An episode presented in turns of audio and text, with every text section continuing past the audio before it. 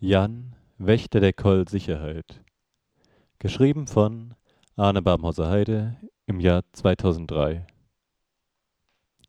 Heißer Kaffee in einer Tasse kühlt sich langsam ab. Dicke Finger zucken an der Tasse. 15 Augen ruhen auf der anderen Hand. Der Abzug zittert unter dem Zeigefinger, als sich der Lauf auf den ersten Beobachter richtet. Schweißperlen bilden sich auf dessen Stirn und fangen sich in den buschigen schwarzen Augenbrauen. Seine Augen weiten sich. Ich hätte ihn fast gehabt, aber er ist in Alex Gebet gerannt. Der Abzug knirscht. Ich dachte nicht, dass ihn jemand erwischt hat. Langsam lässt der Druck auf dem Abzug nach. Ein anderer meldet sich zu Wort. Du hattest ihn direkt im Visier. Du hättest ihn stoppen können. Der erste beißt die Zähne zusammen. Ein weiterer unter den 15 spricht. Der Schuss wäre unsicher gewesen. Er hätte ihn töten können. Langsam senkt sich der Lauf und der erste atmet tief durch. Der zweite spricht wieder. Das Gelände ist sicher. Er kann kaum mehr als ein paar Kilometer zurückgelegt haben. Sicherlich wird Jan ihn schnell zurückbringen. Der erste nickt nach kurzem Zögern. Ich bitte darum, sofort beginnen zu können. Ein vielstimmiges, erleichtertes Seufzen folgt dem Klacken der Sicherung. Dann wird die Tasse weggeschoben und die Beobachter verlassen den Raum. Ein Lappen gleitet widerstandslos über das blanke Metall, als Jan die Wartung seines Schwebewagens beendet. Liebevoll fährt er mit den Fingerkuppen über das Wappen der Kollsicherheit. Dann wirft er den Lappen in die Ecke und öffnet das Einstiegsfenster. Nachdem er das Betäubungsgewehr verstaut hat, drückt er einen Knopf, dreht sich um und hört seufzend das leise Zischen, mit dem sich die Kabine schließt. Drei Stunden später startet er in Schwebe. An dem Armaturenbrett hängt eine topologische Karte des gesamten Gebiets innerhalb der Sicherheitszone, eines fast perfekten Kreises um das Hauptgebäude, der nur von der Laras-Schlucht durchbrochen wird, in die Gleiter nicht einfliegen können. Ein Netzwerfer liegt auf dem Rücksitz. Zwanzig Minuten später leuchtet eine blasse Spur auf dem Display auf. Der Pilot blickt auf die Karte, seufzt und schwenkt zur Laras-Schlucht. Scheinbar kennt er das Gelände, schallt aus dem Lautsprecher in der Zentrale. Verdammte Scheiße! schallt durch die Luft in der Schlucht, als Jan den Netzwerfer aus dem Schweber holt. Während er noch die Spur auf der Karte nachzeichnet, steigt er in die Schlucht ab. Auf dem Display des Betäubungsgewehrs erscheinen verschiedenste Fehlercodes, als der bleiche Staub aus der Schlucht aufwallt, ihn einhüllt und in jede Ritze der Waffe dringt. Der Staub senkt sich wieder, hinterlässt ein bleiches Gespinst in der Landschaft, in der rechten Hand das blinkende Betäubungsgewehr, auf dem Rücken den Netzwerfer, dessen breite Spitze fast den bleichen Boden berührt. Bei jedem Schritt wallt Staub auf, eine breite Spur markiert den Weg. Ein paar kräftige Schläge auf die Jacke lösen den Staub. Vereinzelte Strahlen der Sonne über der Schlucht schneiden leuchtende Fäden in die Luft und erhellen eine kleine Höhle. Ein leises Piepen wird von den porösen Wänden der Höhle aufgesogen, wie Wasser von feinem Puder, als Jan den Netzwerfer aktiviert. Im Inneren der Höhle ist der Boden frei von Staub. Zögernd geht er tiefer hinein und sofort umschließt ihn Dunkelheit, die nur von dem kleinen Lichtstrahl aus der Spitze des Netzwerfers durchdrungen wird. Plötzlich schwingt der Strahl zur Seite. Auf dem Boden in einer kleinen Nische an der Wand sitzt ein Mensch in zerrissener Kleidung. Das Licht wird von angstvoll geweiteten Augen reflektiert. Ein leises Zischen aus der Waffe und das Netz umschlingt sein Opfer. B28. Eine Flucht ist sinnlos. Strecken Sie zur Identifikation eine Hand aus dem Netz. Nachdem er die Markierung abgelesen hat, berührt Jan das Netz an den Beinen des Gefangenen mit einem dünnen Stift, den er dem Netzwerfer entnimmt. Die Schnüre zerfasern und binnen Augenblicken sind die Beine des Gefangenen frei. Stehen Sie auf, wir gehen. Außerhalb der Höhlenöffnung bildet fliegender Staub eine undurchdringliche, grauweiße Wand. Setzen Sie sich. Minuten später weht der Staub noch immer. Der Gefangene sitzt an die Wand gelehnt, hält den Kopf gesenkt, die Beine ausgestreckt. Seine Arme werden von dem Netz an den Körper gedrückt. Langsam hebt er den Kopf. Warum wurden Sie geschickt, um mich zu fangen? Weil Sie geflohen sind. Aber warum Sie? Weil ich sie verloren habe, antwortet Jan und richtet den Netzwerfer wieder auf den Gefangenen. Dieser blickt zur Seite und fragt so leise, dass es fast in dem Rauschen des Windes untergeht. Wissen Sie eigentlich, wieso ich eingesperrt bin? Schweres Verbrechen gegen den Staat. Der Gefangene sieht ihn wieder an. Glauben Sie, alle hier hätten Verbrechen gegen den Staat verübt? 280 Häftlinge, alle unter Sonderbewachung, er nicht gewalttätig.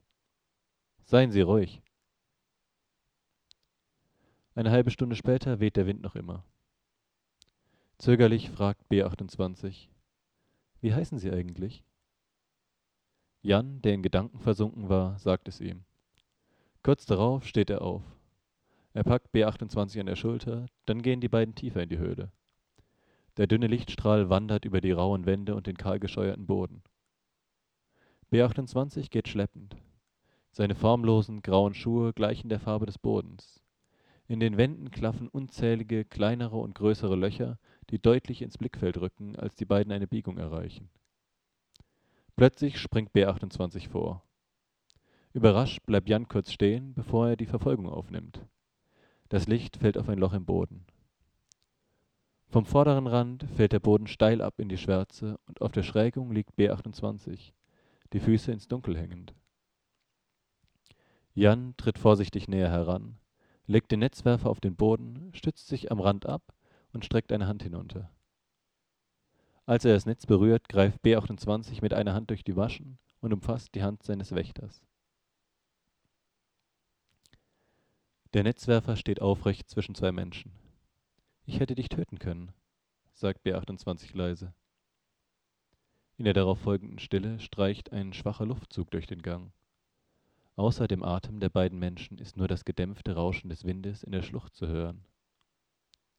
Behutsam legt Jan den Netzwerfer zu Boden und löst die letzten Stränge, die seinen Gegenüber noch halten. Wie heißt du eigentlich? Briak Dorek. Was machst du? Du kannst nicht entkommen, also kann ich das Netz auch lösen. Was hast du getan? Ich habe versucht zu fliehen, weil ich nicht wieder zurück will. Warum bist du Wächter? Jan antwortet nach kurzem Schweigen, weil ich nur hier fliegen kann. Warum wurdest du eingesperrt? Minutenlang sieht Briak Jan schweigend an. Die Gesichter sind kaum zu erkennen, bis Jan den Netzwerfer wieder nach oben richtet und die hellere Decke den Strahl reflektiert. Dann setzt sich Briak an die Wand und deutet mit dem Finger auf ein schwach schimmerndes Metallplättchen an seinem Hals. Das ist der Grund. Er zögert, fährt aber fort, als Jan beharrlich schweigt. Mit drei Jahren war ich Teil eines Forschungsprojektes. Meinen Eltern wurde gesagt, wenn es Erfolg hätte, würde ich bessere Chancen auf einen guten Job haben. Und wenn es fehlschlüge, bestände keine Gefahr.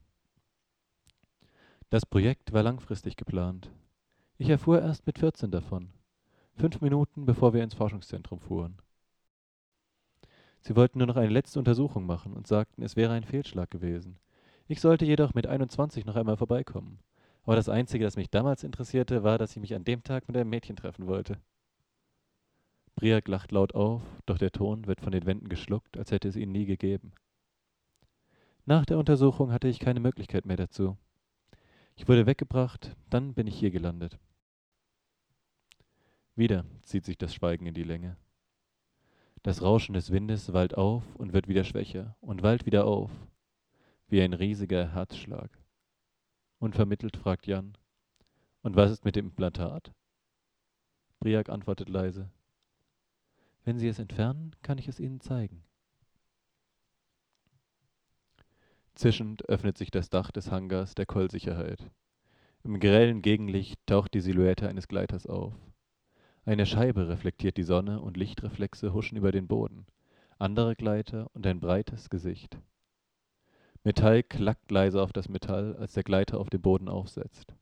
Leise Echos hallen von den Wänden des fast leblosen Raumes zurück. Der Mensch tritt an die Tür des Gleiters, ein leises Zischen, als die Druckluft entweicht, dann öffnet sie sich und gibt das zweite Lebewesen im Raum frei. Ein dünnes Band aus halb getrocknetem Blut, braun wie die Rückstände auf den Gleiterkufen, zieht sich über die rechte Wange. An den buschigen Augenbrauen, dem geschwollenen Auge und dem aufgeplatzten Mundwinkel vorbei zum Kinn. Der Beifahrersitz ist leer. Der Pilot stolpert und fällt dem Ersten in die Arme. Bevor er die Augen schließt, murmelt er leise. Ich habe ihn verloren. Heißer Dampf aus der Kaffeemaschine steigt in Wolken in die Luft. Eine Hand schließt sich hart um die leere Tasse. Fünfzehn Augen ruhen auf der anderen Hand. Der Abzug zittert unter dem Zeigefinger, als sich der Lauf auf den ersten Beobachter richtet. Schweißperlen bilden sich auf dessen Stirn und fangen sich in einem weißen Pflaster über der rechten Braue. Seine Augen weiten sich. Ich hätte ihn fast gehabt, aber er hat mich in der Schlucht überwältigt. Der Abzug knirscht.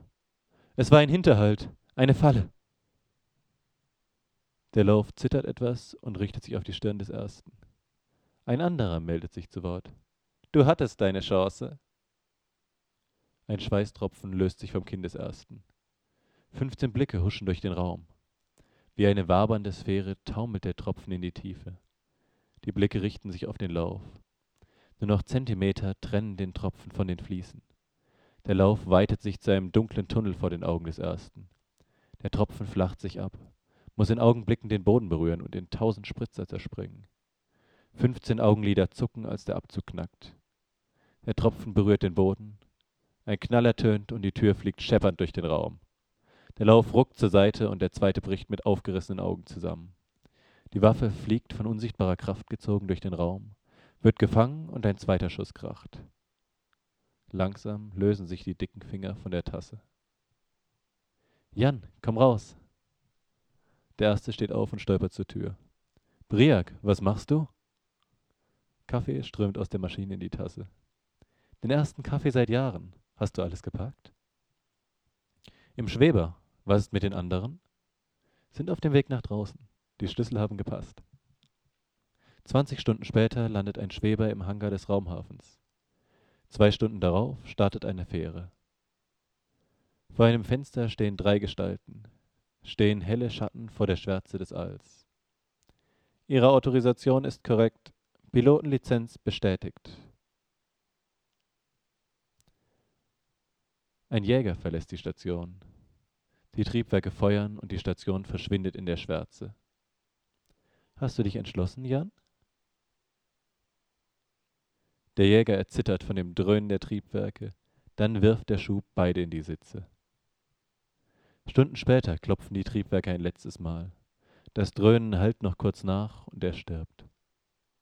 Die leuchtenden Anzeigen spiegeln sich in den ekstatisch glänzenden Augen des Piloten. Seine Stimme verwebt sich mit der Stille zu einem neuen Muster. Ich fliege mit euch und sei es in die Unendlichkeit.